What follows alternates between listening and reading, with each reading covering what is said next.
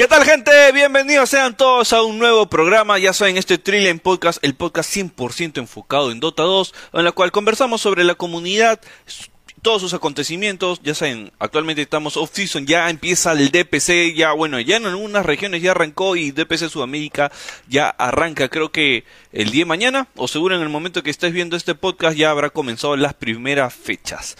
Pero bueno, en esta oportunidad, pues me encuentro solo. Argocín, ya saben, Guau no nos está acompañando el día de hoy. Y también no está Aaron con nosotros, o sea, Homo Bunta. Pero bueno, vamos a hacer este podcast realmente muy divertido. Y desde ya quiero agradecerle a todas las personas que están comentando. Hemos estado leyendo sus comentarios. Sabemos que quieren sumarle imágenes, video. Y vamos a trabajar en eso para sumarle, pues, mayor calidad a esta producción. Y que, pues, de una u otra forma agradecer a todo su apoyo, a todos los comentarios, historias que nos están etajeando. Ya saben, arroba súbete al car, centro de alto rendimiento. Y gracias al grupo la República.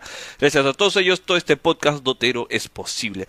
Y ya para continuar y pasar al, primer tema que vamos a conversar el día de hoy, quiero saludar a Eder Machaca, gracias eh, por estar viendo siempre ahí tú, muy participativo en los comentarios. Y bueno, comencemos. El primer tema que quería poner sobre la mesa es lo que el, comentario que dijo Cinder. Pues como saben, no es novedad que jóvenes promesas cada vez estén, estén saliendo. ¿Qué ha pasado? Cinder en, una transmisión comentó que se va a ver y va a ser muy frecuente que todos los equipos estén eh, apostando ahora por sangre joven. ¿A qué se refería él? ¿Qué es lo que quería? ¿O qué es lo que él quería transmitir? Básicamente es que actualmente los jóvenes tienen una nueva perspectiva, una nueva visión del juego y se encuentran mucho más motivados que ya los jugadores veteranos. Y esto es algo muy curioso porque por jóvenes se refiere a chicos de entre 16 y 18 años. Miremos a Team Spirit nomás. Eh, Yatoro, eh, Toronto Tokyo, Collapse, son jugadores que no superan los 22 años de edad.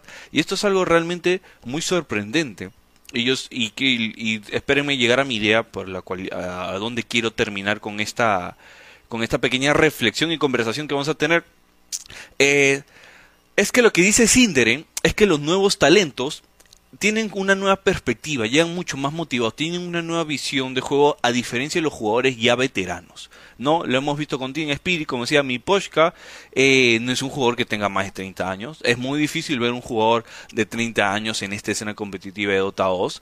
Creo que el más jugador, mm, tal vez con mayor, de, no sé, más viejo que ha estado jugando, por así decirlo, en el último DPC, podría ser jugadores ya como Notail, Papi, jugadores ya de básicamente esos primeros de International. vemos que ya un Fir ha entrado en una faceta de coach. Universe ya se, prácticamente se retiró.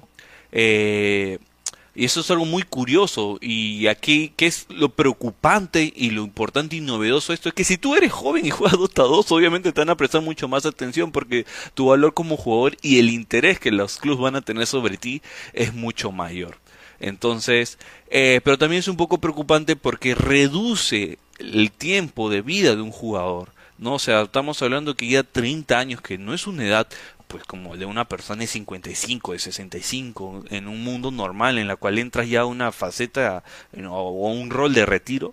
No, o sea, 30 años, ya, estás, ya eres considerado un jugador eh, veterano, viejo, por así decirlo. Es muy preocupante porque obviamente acorta el tiempo de trayectoria, de vida que tiene un jugador dentro de su mejor etapa, o como le hicimos en otro deporte, dentro de su etapa prime, en su mejor momento, para poder dedicarse a eso. Sabemos que Dota 2 tiene un ecosistema altamente complicado eh, para financiarse, para rentabilizarse, en lo cual básicamente, si bien cierto, obliga a los jugadores a ganar y si ganas eres muy bien premiado, ¿no? Si ganas un International puedes tranquilamente retirarte como Ana o ganar dos y, y nunca más te preocupas económicamente.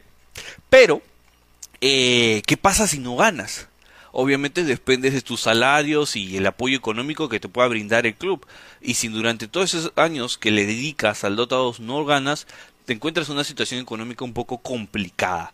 Entonces, si a esto le sumamos el corto tiempo que tiene un jugador para destacar, para digamos farmear dinero, eh, es, preocupante. Yo desde la perspectiva como manager puedo ver que pues el jugador va a estar más condicionado que en ese corto tiempo que tiene de maduración eh, porque hablemos que uno a los 18 años tampoco lo sabe todo, nadie sabe todo, pero te obliga que en ese momento uno ya tenga que estar en el mejor nivel, mucho más concentrado y obviamente pues a sacar el mayor provecho que puedas, ¿no?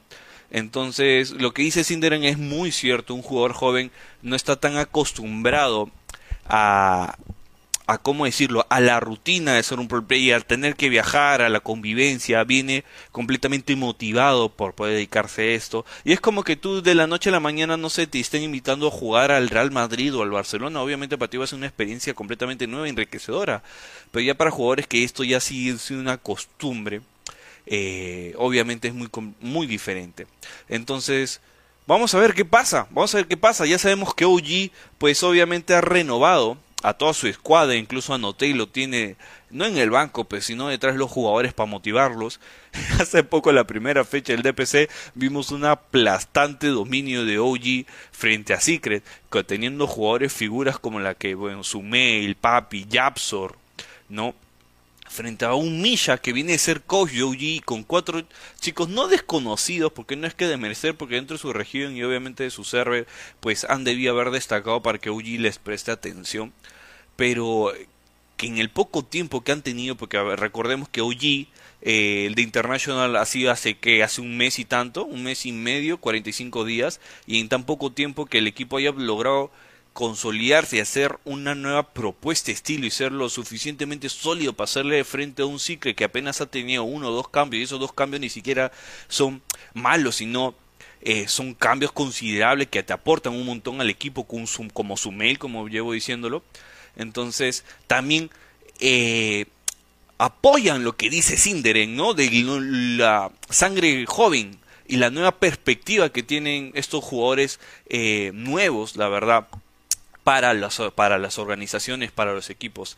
¿Veremos más organizaciones eh, con jugadores jóvenes? Sí, definitivamente. The International 10 ha sido uno de los torneos con más jugadores jóvenes en toda la historia. Eh, sin embargo, espero, la verdad, que no, no se...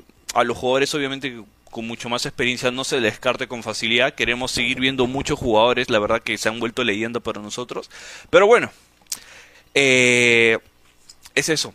Así que gente, ya saben, déjenme por favor en sus comentarios qué piensan, cómo ven, cómo creen que sea el futuro de Dota cómo ven la escena de unos años, sudamericana y sobre todo la internacional.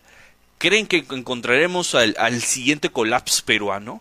¿Creen que encontraremos un roster joven o tal vez en provincia que aún no ha sido descubierto? Y que tal vez el secreto para tal vez ser campeón internacional sean jugadores completamente nuevos? ¿Lo podremos encontrar? ¿Qué necesita nuestro ecosistema gamer para poder encontrarlos? ¿Tal vez más torneos amateurs? ¿Tal vez más tryouts? Deja, háganmelo saber por favor acá en las casillas de comentarios, ya saben, no se olviden seguirnos por favor en las redes sociales, arroba te sube cara, arroba te pythons y sobre todo agradecer al grupo La República y al Centro de Alto Rendimiento por todo esto. Yo soy Blue Melroom y nos vemos en el siguiente programa. Chao, chao.